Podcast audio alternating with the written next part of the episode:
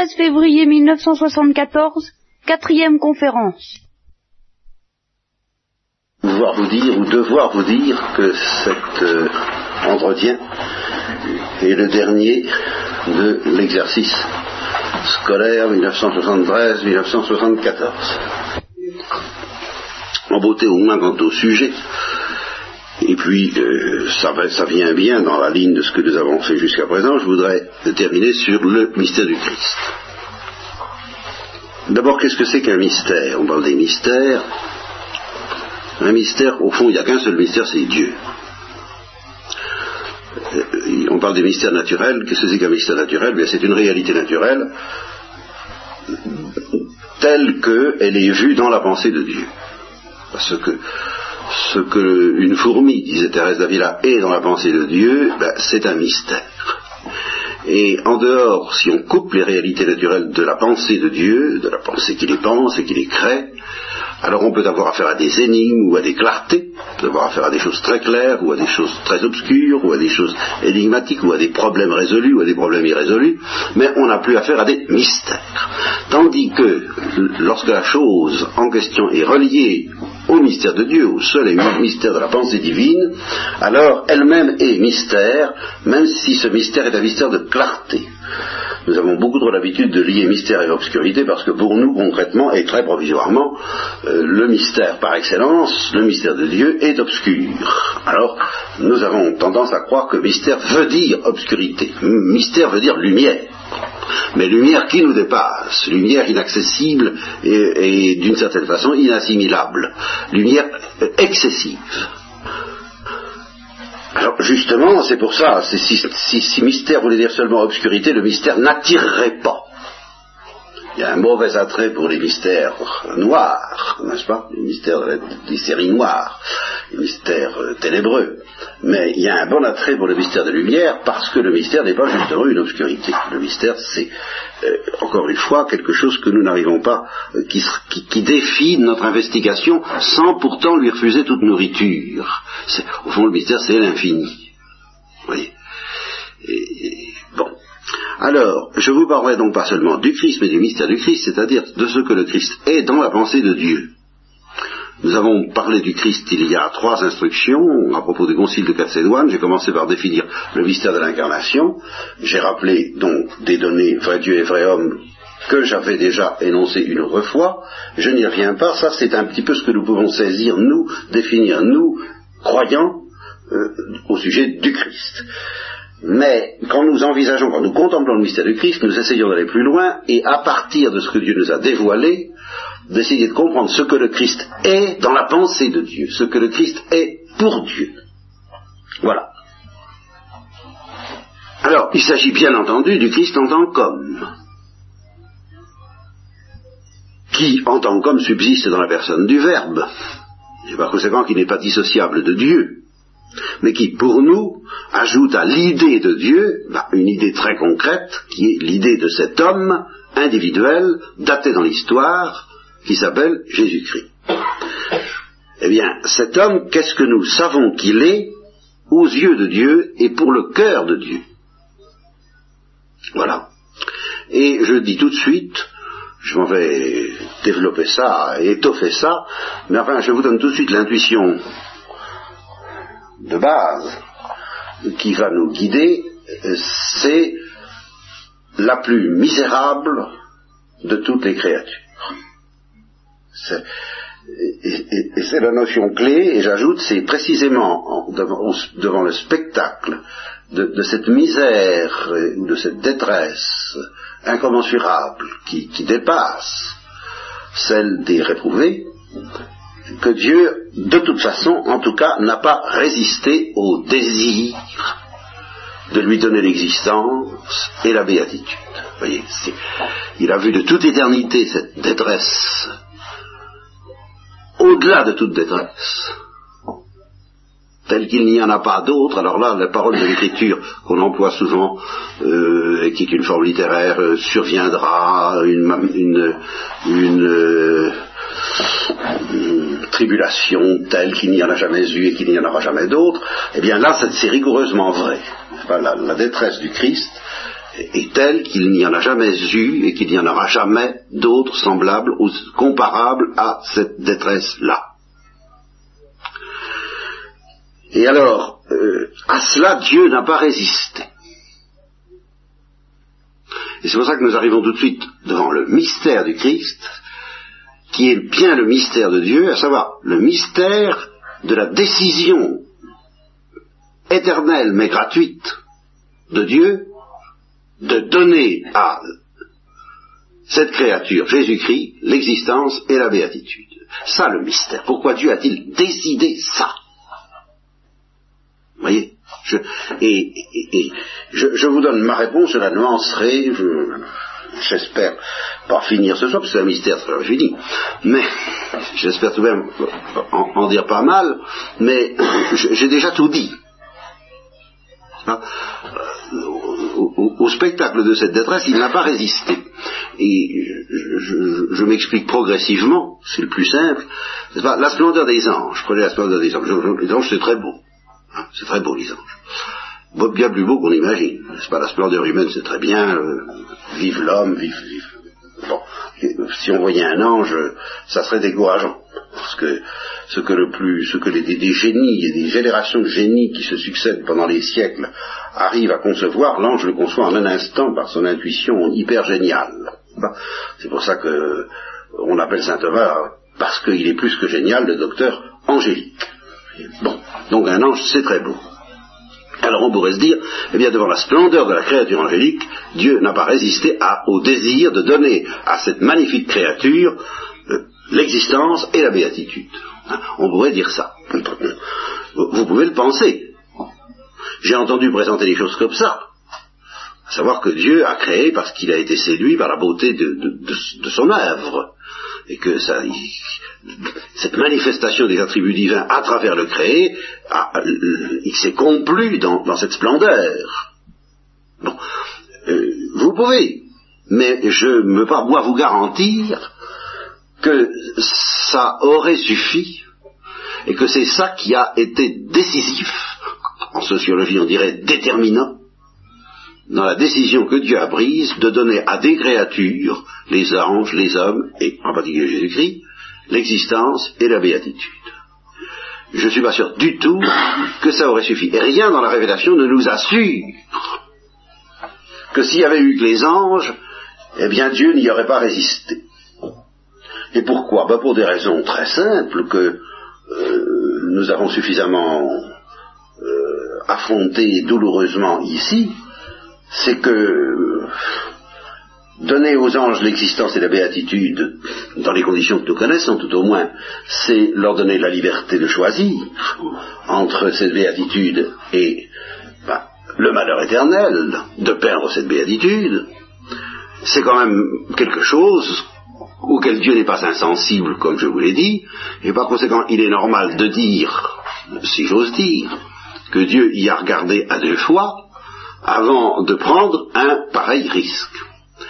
Par conséquent, ceux qui, diraient ça valait la peine, j'affirme que ça valait la peine, malgré le péché des démons, de créer les bons anges, c'est-à-dire de créer tous les anges, lesquels se, se, répartiraient par leur propre liberté entre les bons et les mauvais, quelqu'un qui me dirait ça valait la peine, ça valait la peine, de toute façon ça valait la peine, je me permets de lui dire qu'est-ce que vous en savez? Et alors là, moi, arrive tout de suite toute mon artillerie euh, de, de, incrédules, de vieux, vieux, vieux incroyants, n'est-ce pas? Il y a les vieux croyants, les incroyants, je suis un vieil incroyant, hein, euh, plus ou moins, plus ou moins liquidé comme incroyant, mais enfin, alors euh, il, me reste des restes d'incrédulité, et je dis, mais enfin, c'est très gentil de donner la béatitude aux bons anges, mais c'est au prix du malheur des autres. Est-ce que vous vous dites le, Jean valait la chandelle Vous ne me convainquez pas du tout, messieurs les théologiens.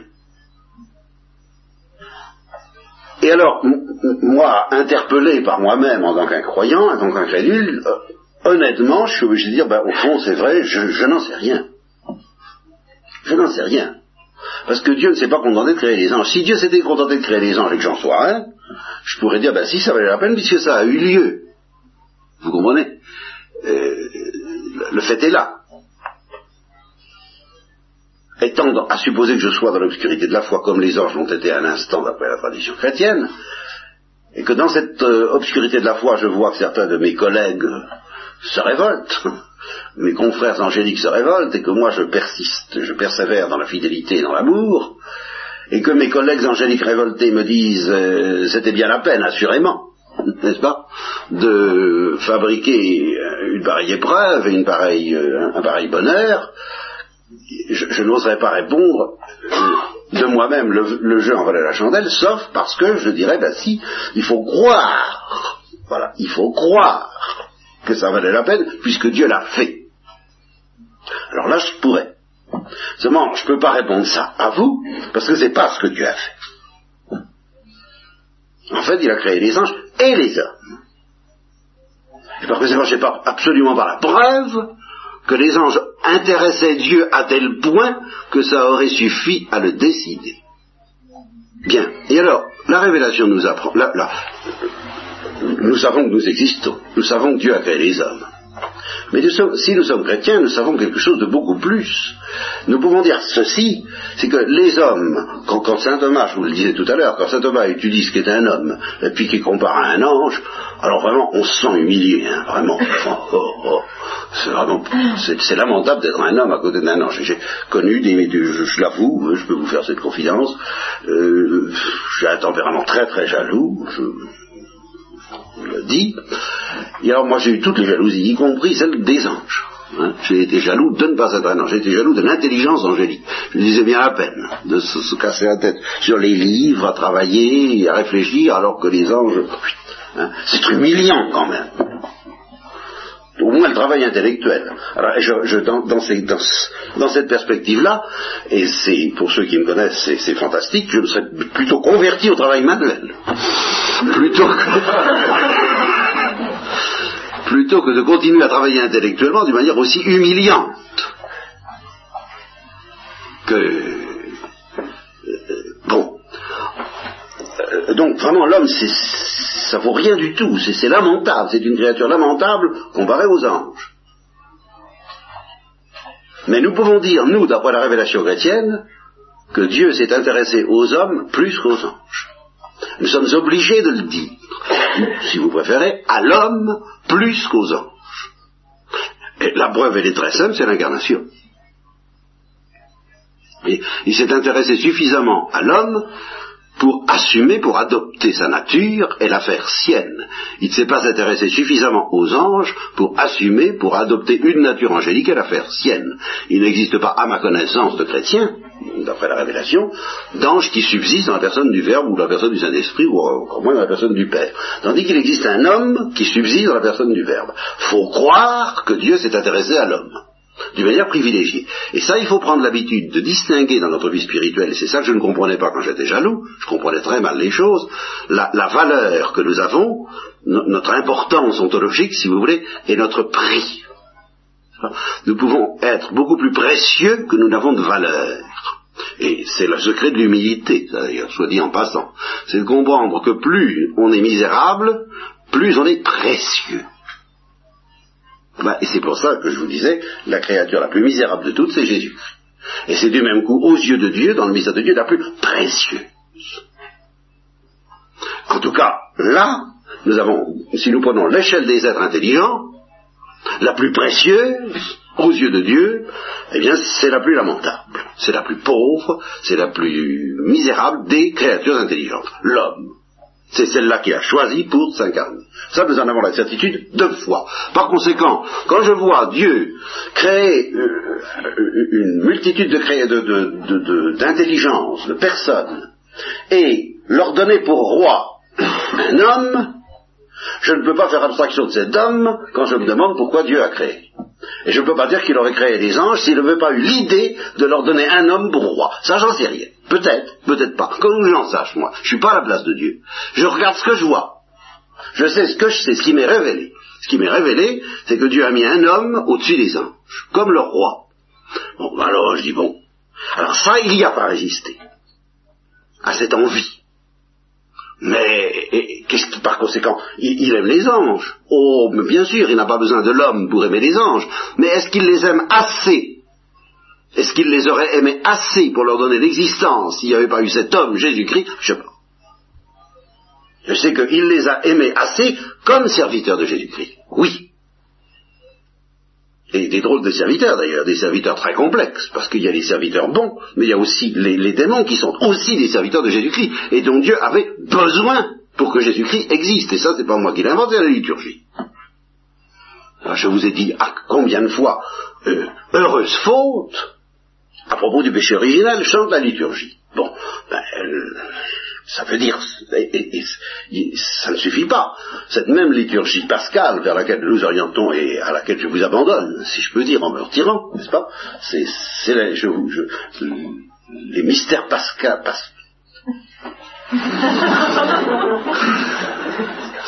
le mystère pascal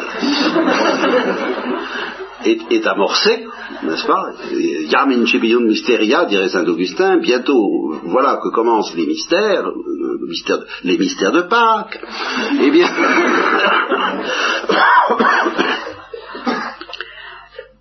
eh bien, ça commence par, justement, dans le samedi saint, dans la liturgie du samedi saint, le, texte le plus beau de la liturgie du samedi saint est peut-être de toute la liturgie latine, et qui est ce qu'on appelle l'exultet, en latin, n'est-ce pas?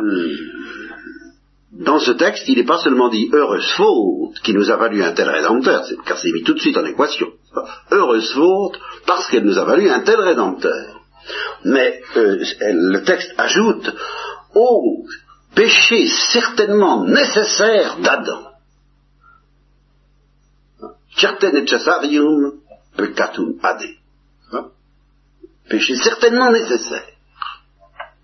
Ça veut dire que, étant donné le dessin que Dieu se proposait en créant, il avait besoin du péché d'Adam. Alors euh, arrivent les démolisseurs, hein, armés des démolisseurs. vous savez, comme les, les, les bateaux pilons, les, tous les trucs qui... Bon, donc euh, Adam n'était pas libre puisque tu en avais besoin prêtons à Dieu un peu plus de finesse et de transcendance. Dieu respecte la liberté, mais il a deux façons de respecter la liberté, il faut que nous le disions une fois pour toutes. Et, alors là, nous allons être en plein mystère, je vous préviens. on va tenir les deux bouts de la chaîne, et puis ne, comptez pas sur moi pour faire la liaison, je ne le ferai pas. Sans quoi ce ne serait plus le mystère si je pouvais vous délivrer de l'obscurité sans vous délivrer du mystère, je le ferais. Mais dans ce domaine-là, il est impossible de vous arracher à l'obscurité sans vous enlever le mystère. Tous ceux qui ont prétendu faire ça nous enlèvent le mystère. Alors là, il y a étroite connexion entre mystère et obscurité. C'est inévitable. Bon, Dieu a deux façons de respecter la liberté. Soit à la façon, en, la guidant infailliblement, comme il l'a fait pour la Sainte Vierge, dont il avait l'intention ferme dans sa sagesse qu'en fait elle ne pêche pas. Et, si peu que ce soit, et jamais. Ben, ça ne veut pas dire qu'il l'a pas respecté, qu'il en a manié, qu'elle est devenue un automate, parce que ça n'aurait eu aucun prix aux yeux de Dieu. Pour que ça ait de l'intérêt, Dieu n'est quand même pas un idiot. Vous allez fabriquer un pantin, le faire marcher, eh, il pêche pas.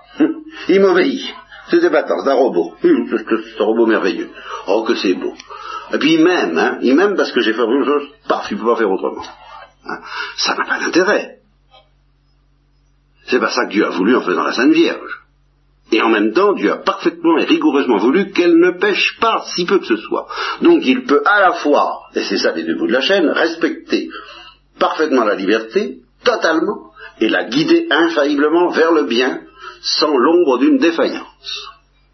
Alors ça, c'est une manière de respecter la liberté. Et puis il y a l'autre manière de respecter la liberté, qui respecte tout autant la liberté, mais autrement, ben, c'est de permettre à Satan de se révolter. C'est une autre façon de respecter la liberté. Dans les deux cas, la liberté est parfaitement respectée. Alors vous me direz, ben dans ce cas, pourquoi il n'a pas respecté la liberté de tout le monde, la Sainte Vierge? Alors là, écoutez, vous irez lui demander, c'est là où je ne peux pas vous le dire, c'est la sagesse qui m'écrase comme vous, et devant laquelle je m'aplatis, devant laquelle je m'aplatis comme vous, et la seule chose que la liturgie me répond, c'est ah, certainement nécessaire. Alors, le respect de la liberté en tant qu'elle pêche en fait est certainement nécessaire pour que le Rédempteur puisse nous offrir, puisse offrir à Dieu le visage de sa détresse. Voilà euh, tout, ce que je peux dire là-dessus. Ne m'en demandez pas plus. Je, n'en ai pas plus dans mon, dans, mon bissac. Hein. c'est vraiment un bissac, n'est-ce pas, puisqu'il y a les deux, les deux bouts de la chaîne. Donc, en respectant la liberté de Satan d'abord, en respectant la liberté d'Adam, ensuite, Dieu a vu, su et accepté de toute éternité, parce qu'il en avait besoin pour Jésus-Christ, pour Jésus-Christ, que Satan se révolte et qu'Adam désobéisse. Voilà. Certains, les, Francs, enfin peu importe qui, il y a toute une école de théologie qui dit, mais même s'il n'y avait pas le péché, il y aurait eu euh, Jésus-Christ. Là encore, moi, euh, je n'en sais rien. Ce qui est sûr, c'est que pour Jésus-Christ, il a voulu cela. Il a voulu permettre, ce qu'on appelle permettre le péché, il a voulu permettre les catastrophes qui en résultent et qui ne sont pas minces, parce que celui auquel il n'a pas résisté, celui qui a eu un prix infini à ses yeux, c'est cette détresse humaine dans laquelle le Christ a été plongé d'une manière pour laquelle le péché était certainement nécessaire. Alors évidemment, j'ai beaucoup de mal dans cette présentation que je vous fais à éviter une, ce qu'on appelle l'apparence de sadisme de la part de Dieu. Vous voyez? Et cependant, si je ne vais pas jusque-là, nous avons affaire à... Je, préfère accepter ce risque. Je préfère accepter cette tentation de révolte contre un Dieu qui paraîtrait prendre plaisir à la souffrance et à la détresse humaine. Je préfère accepter ça que d'imaginer un Dieu en, caoutchouc mousse, en, miel, un Dieu qui, dit oh, moi je ne demande pas mieux, je, suis de bon air, je ne demande qu'à faire du bien, le, péché il peut rien, c'est pas de ma faute, je, je, ne le voulais pas, je, le subis. Et, c'est vrai que Dieu le subit, je vous l'ai dit, il y a deux instructions, Dieu en souffre infiniment plus que vous et moi du péché. Mais c'est justement parce qu'il en souffre infiniment plus que vous et moi qu'il peut décider de le permettre, je dirais infailliblement, parce qu'il sait que s'il respecte la liberté d'une créature d'une certaine façon, eh bien cette créature va pécher. Et ça, vous ne pourrez jamais évacuer cette distinction euh, incompréhensible entre les deux manières de respecter notre liberté. Et quand nous prions Dieu de respecter notre liberté, il faut lui demander de la respecter de cette manière qui la guide infailliblement vers le bien. Et si on le lui demande, il le fera. Ça, vous pouvez en être sûr. Mais nous ne pouvons pas échapper à cette réalité que Dieu aussi, euh, sans encourir aucune responsabilité dans le mal, le permet d'une manière qui respecte la possibilité du mal et qui alors décide de, la, décide de, euh, d'accepter la chose comme on accepte un fait accompli. Vous, voyez, voilà quelqu'un qui, pêche sous vos yeux, qui, se révolte sous vos yeux, ben, vous pouvez vous dire, euh, ben, je pourrais l'anéantir. Et puis vous pouvez vous dire, eh bien non, c'est fait, je le respecte quand même dans ce qu'il a fait. C'est de cette manière-là que de toute éternité, Dieu respecte le péché. Il y assiste, si je peux dire. Bon. Là-dessus, je vous ai dit, donc là, il, y a, 15 jours, je vous ai dit que euh, Dieu n'était pas du tout indifférent pour autant. C'est la seule réponse que je peux faire, pas, à, ceux qui me parleront de sadisme.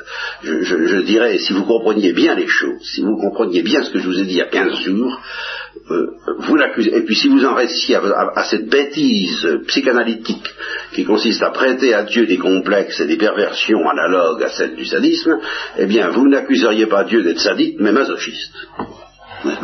Parce que si, au moins vous compreniez que Dieu souffre infiniment plus que nous du malheur de ceux qui se révoltent, eh bien, vous, seriez peut-être aussi surpris, vous lui diriez peut-être que, c'est inadmissible et qu'il est pervers, mais la perversion que, vous seriez tenté de lui attribuer ne serait pas celle de la cruauté indifférente, mais celle au contraire d'une vénérabilité qui euh, se complaît en elle-même, puisqu'il aurait pu éviter ça. Voilà. Alors ça, je comprends mieux qu'on soit tenté de, suspecter Dieu d'un goût un peu morbide, n'est-ce pas, pour le péché, puisqu'il aurait pu éviter le péché et que ce n'était pas tellement difficile, non seulement parce qu'il pouvait ne pas créer, c'est vrai, mais parce qu'il pouvait ne faire que des saintes vierges.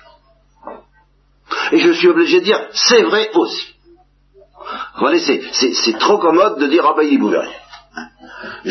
Moi je crois que la Sainte Vierge, il n'a pas essayé des Saintes Vierges tous les, tous les ans, hein, jusqu'à ce qu'il en trouve une qui, comme ça, par hasard, se mette à ne plus pécher. Vous comprenez ça? Ça, c'est pas possible. Le jour où il a voulu qu'elle existe, elle a existé. Donc il peut faire les deux à la fois. Il l'a prouvé. Il peut à la fois respecter la liberté et être sûr que la créature ne pêchera pas. Et il l'a pas fait pour tout le monde. Et eh bien c'est comme ça. Je ne veux pas, moi, euh, transformer les données du problème telles qu'elles me sont livrées par la révélation. elles sont telles. Et tout ce que la révélation me donne comme explication, c'est que c'était nécessaire pour qu'il y ait Jésus-Christ. Et qu'est-ce que ça veut dire que c'est nécessaire pour qu'il y ait Jésus-Christ? Ça veut dire que c'était nécessaire pour qu'il y ait la croix. Et par conséquent, nous en venons à ce que je vous dis, la folie de la croix, quand Paul parle de la folie de la croix, c'est d'abord et avant tout la folie de Dieu. C'est Dieu qui est fou de la croix. Mais vous voyez que là, le masochisme, nous y sommes en plein. Pour ceux qui se laisseraient aller à blasphémer, c'est de ce côté-là qu'il faut aller ça respecte au moins les données de la vérité chrétienne. Parce que justement, ce que le Christ, Dieu lui a demandé de, nous représenter, c'est quelque chose de ce qu'il éprouve lui, Dieu, je vous l'ai déjà dit, face au malheur des réprouvés.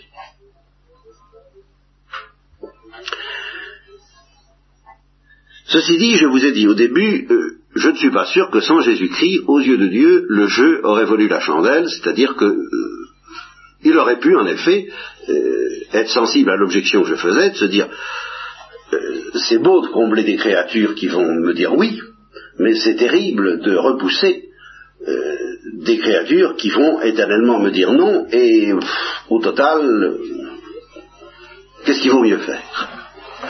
Eh bien, c'est là où je répète, je, n'en sais rien, je ne, suis pas dans le conseil de Dieu, je ne connais pas sa sagesse, mais je sais d'après la révélation chrétienne, en tout cas, que le problème a été posé que le problème est posé aux yeux de Dieu d'une manière extrêmement aiguë. C'est pas parce que Dieu, euh, il fait pas comme nous, il passe pas du temps à délibérer, à, essayer de faire des simulacres, n'est-ce pas, euh, avant de passer à, l'action comme on fait dans, avant de lancer un produit sur le marché. Non, une machine analogique. Non, il n'a pas besoin de faire des plans. Tout ça, ça se passe dans, dans la simplicité de l'éternité divine, bien sûr. Mais n'empêche que Dieu a vu d'une manière extrêmement aiguë ce que nous mettrions des siècles à comprendre, à savoir la gravité du problème. Mais il a vu aussi qu'il existait une certaine nature qui s'appelle la nature humaine. Et qu'il était possible qu'un cœur humain soit à la fois euh, possédé par le bonheur de Dieu, jusqu'à voir Dieu face à face, et en même temps écrasé par la souffrance de Dieu à l'égard des réprouvés.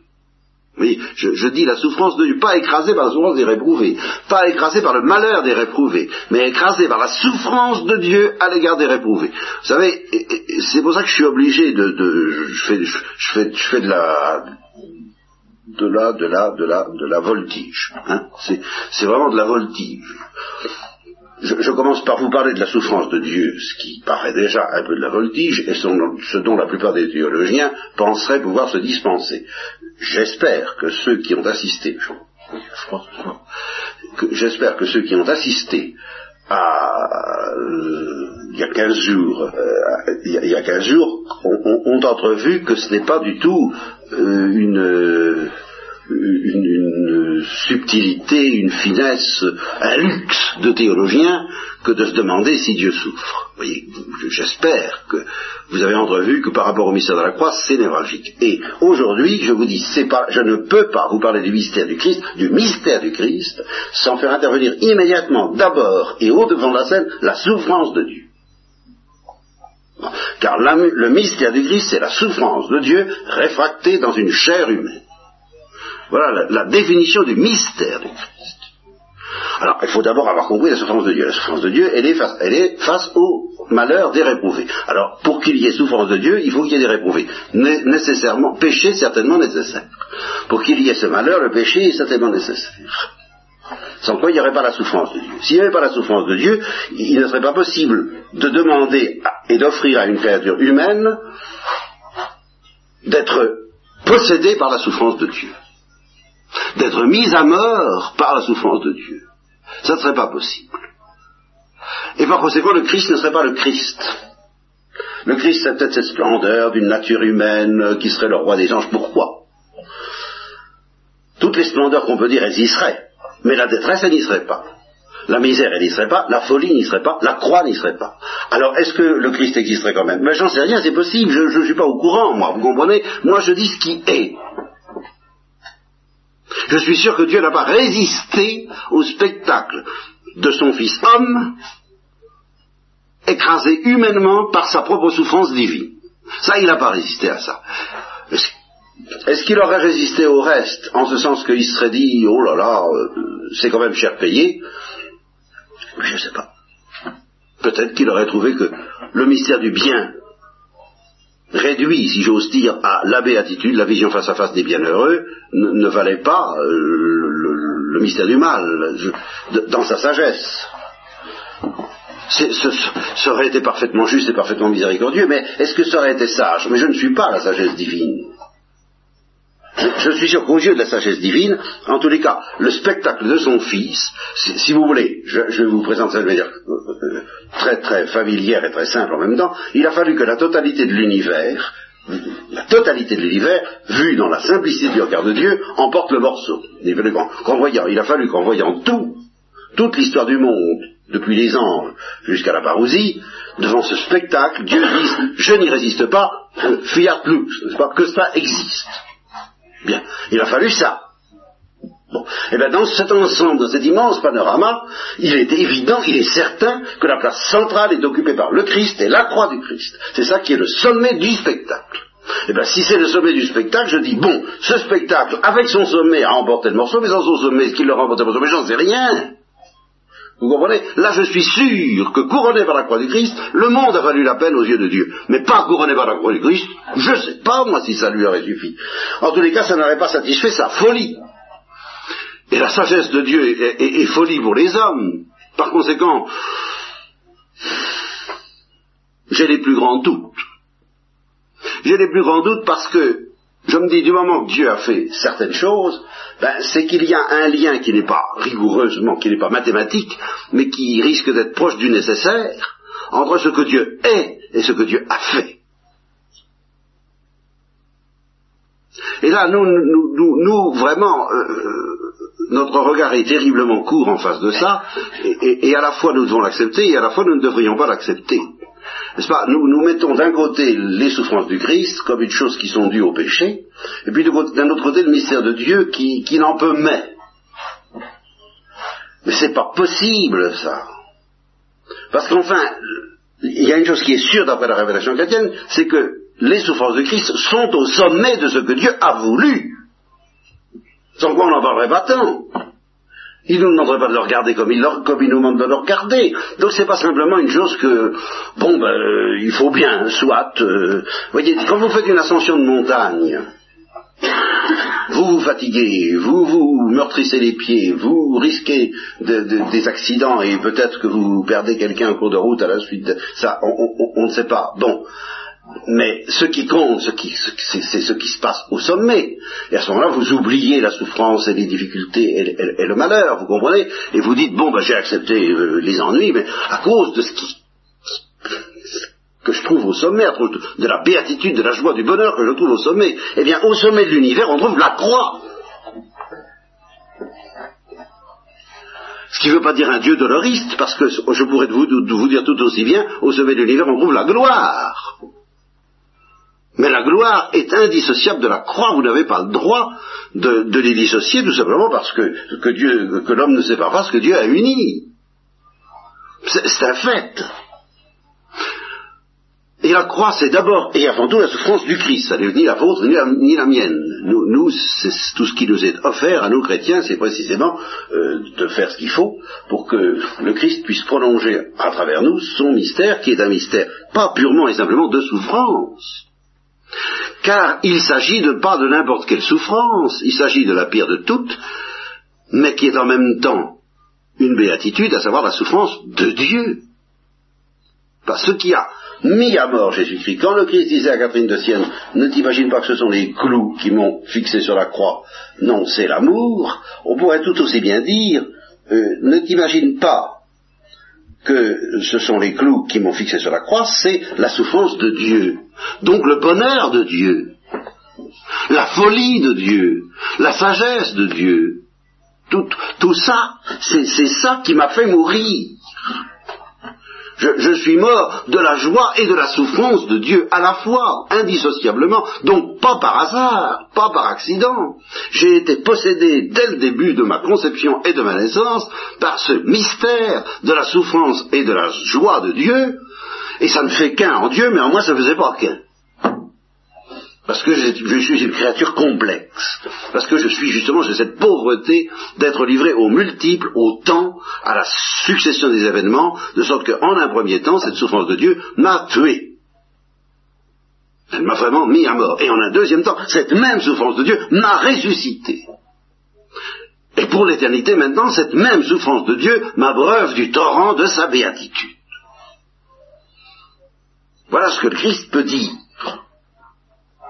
Mais il s'agit toujours de la souffrance de Dieu, ça se passe entre Dieu et, l'homme Jésus. Euh, un point c'est tout, les, les réprouvés et les pécheurs n'interviennent là-dedans qu'en passant par Dieu.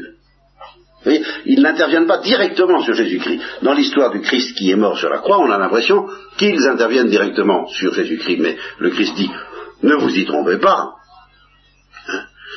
Mon père pourrait envoyer douze légions d'anges, ça serait vite fait. Et de même qui dit à Carthaginossienne, ne t'y trompe pas, ce ne sont pas les clous, par conséquent ce ne sont pas non plus les pécheurs qui m'ont crucifié. C'est pas vrai. Ce qui m'a crucifié, c'est mon amour pour les pécheurs, l'amour de mon Père pour les pécheurs, c'est la souffrance de mon Père. C'est ça qui m'a crucifié. Ne, te trompe pas aux, événements, et à travers les événements, qui sont toujours accidentels, sache lire ce qui est inévitable, tout en étant gratuit et fou, à savoir la sagesse et la souffrance de Dieu même. Bon, alors, c'est ça que plus tard nous, développerons. Vous en trouverez les détails dans les deux cahiers sur le mystère de la rédemption, d'une part la Sainte Vierge et la gloire, de l'autre.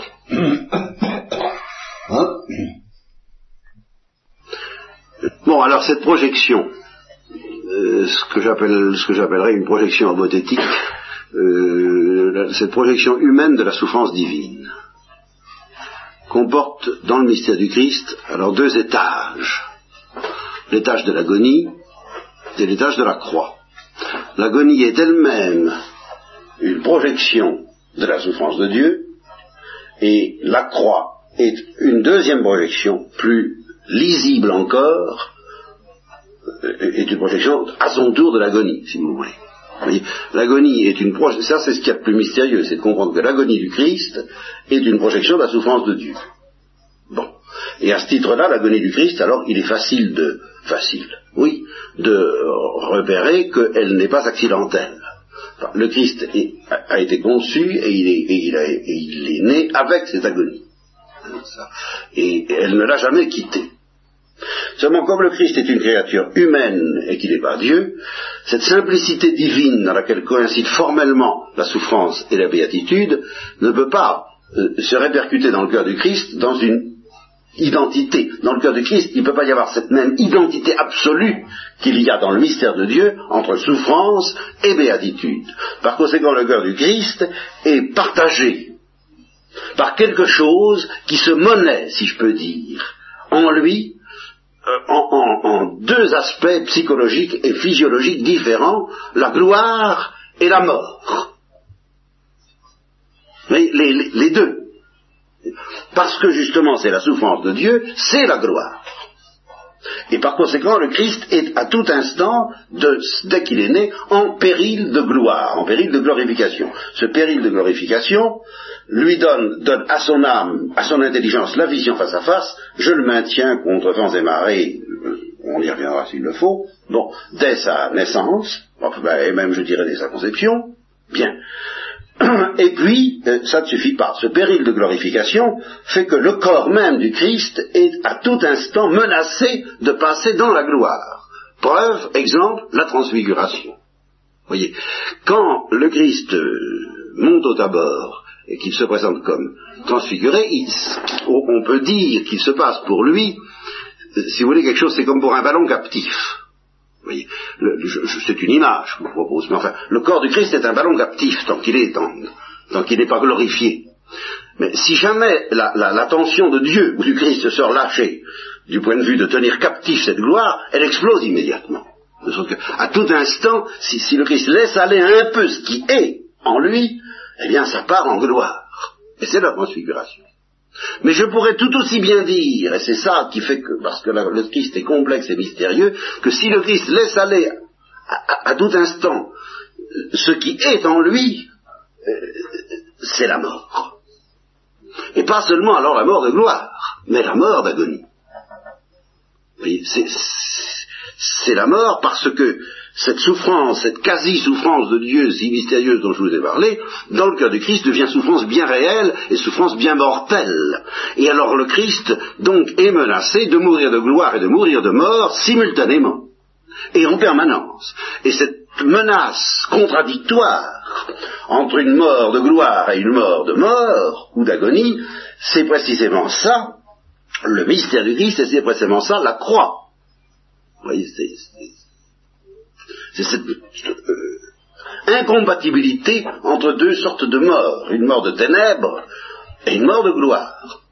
Et incompatibilité qui prend sa source dans quelque chose qui pourtant dépasse et réconcilie ces deux morts dans ce que j'ai appelé le mystère de la souffrance de Dieu. Alors, pour me pardonner, j'en suis sûr, de, balbutier sur des choses pareilles qui sont un défi à notre raison, mais que l'Église propose à notre cœur à, contempler depuis que l'Église a été fondée, et elle a été fondée par la contemplation de la croix et dans la contemplation de la croix. Vous voyez, ça, ça, n'arrête pas depuis... Euh, alors, les, mystiques sentent ça depuis le début. Et, et ce n'est pas du dolorisme, c'est euh, c'est justement la gloire elle-même, la puissance même de la gloire qui leur est donnée à travers le baptême et les l'Eucharistie, qui les emporte irrésistiblement vers la contemplation de ce dont je vous parle là. Et c'est pour ça que je ne peux pas vous parler d'autre chose, parce que je sais que l'Église ne vit pas d'autre chose. Et que si l'Église se nourrit de l'Eucharistie, ça veut dire qu'elle se nourrit de ce que je vous dis là. Alors, il me reste à vous expliquer enfin, hein, comment euh, au fond, il reste à regarder la vie du Christ. La vie du Christ, c'est une projection dans le temps, dans le déroulement du temps, de cette densité initiale de l'agonie. Alors, cette projection, si vous voulez, comporte essentiellement trois phases. Une phase où la mort de gloire et la mort que j'appellerai démoniaque plus tard, mais enfin, je, ne l'appelle pas démoniaque en ce moment, et pourtant c'est tout de même la mort, la mort qui est le retentissement dans le Christ, non pas encore une fois de ce qu'éprouvent les réprouvés, mais de ce que Dieu éprouve de douleur en face des réprouvés, donc en face des, des anges déchus eux-mêmes. Eh bien, dans une première phase,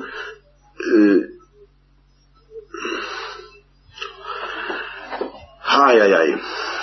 Alors là, je ne sais pas si je vais arriver à m'expliquer. Ça va, ça va être très bien pour terminer. Hein. Ça, va se terminer dans un, bafouillage explosif euh, et, complet, dans un aveu d'impuissance totale. Euh, après tout, c'est comme ça que saint Thomas lui-même a terminé la somme en ne la terminant pas. Alors, donc dans une première phase, à, chaque, à chaque phase, la simplicité divine qui dépasse, comme dit Lewis, voyez, c'est ça qui fait la difficulté du mystère du Christ et de tout ce dont je vous parle en ce moment, c'est que le mystère de Dieu dépasse la distinction entre le plaisir et la douleur. C'est pour ça que Dieu n'est ni masochiste, ni sadique, ni rien du tout, il est au-delà de tout ça. Et quand je parle de la souffrance de Dieu, je parle de quelque chose qui dépasse la distinction entre la souffrance et la douleur. Seulement le Christ, lui, en tant qu'homme, ne dépasse pas comme Dieu dans son psychisme humain la souffrance et la douleur. Il, est initié à ce dépassement, mais il est initié progressivement. Et actuellement, il faudrait plutôt commencer par le stade actuel. Dans le stade de la résurrection, le Christ est parfaitement passé à ce niveau. Tout le psychisme humain du Christ, et c'est ça la glorification, est entièrement passé dans cette région qui dépasse la distinction entre le plaisir et la douleur. C'est pour ça que je ne dirais pas que la résurrection est le triomphe de la gloire purement et simplement. Je pourrais presque aussi bien dire que c'est le triomphe de la mort, seulement à la manière dont la mort triomphe en Dieu, c'est-à-dire en devenant Dieu. C'est ça, ça arrivant, c'est-à-dire à la manière dont ça triomphe en Dieu, c'est-à-dire qu'elle arrive dans cette région où il n'y a plus de distinction entre la mort et la vie. Les Grecs sentent ça très fort. Plus de distinction entre la lumière et les ténèbres, les hindous aussi sentent ça.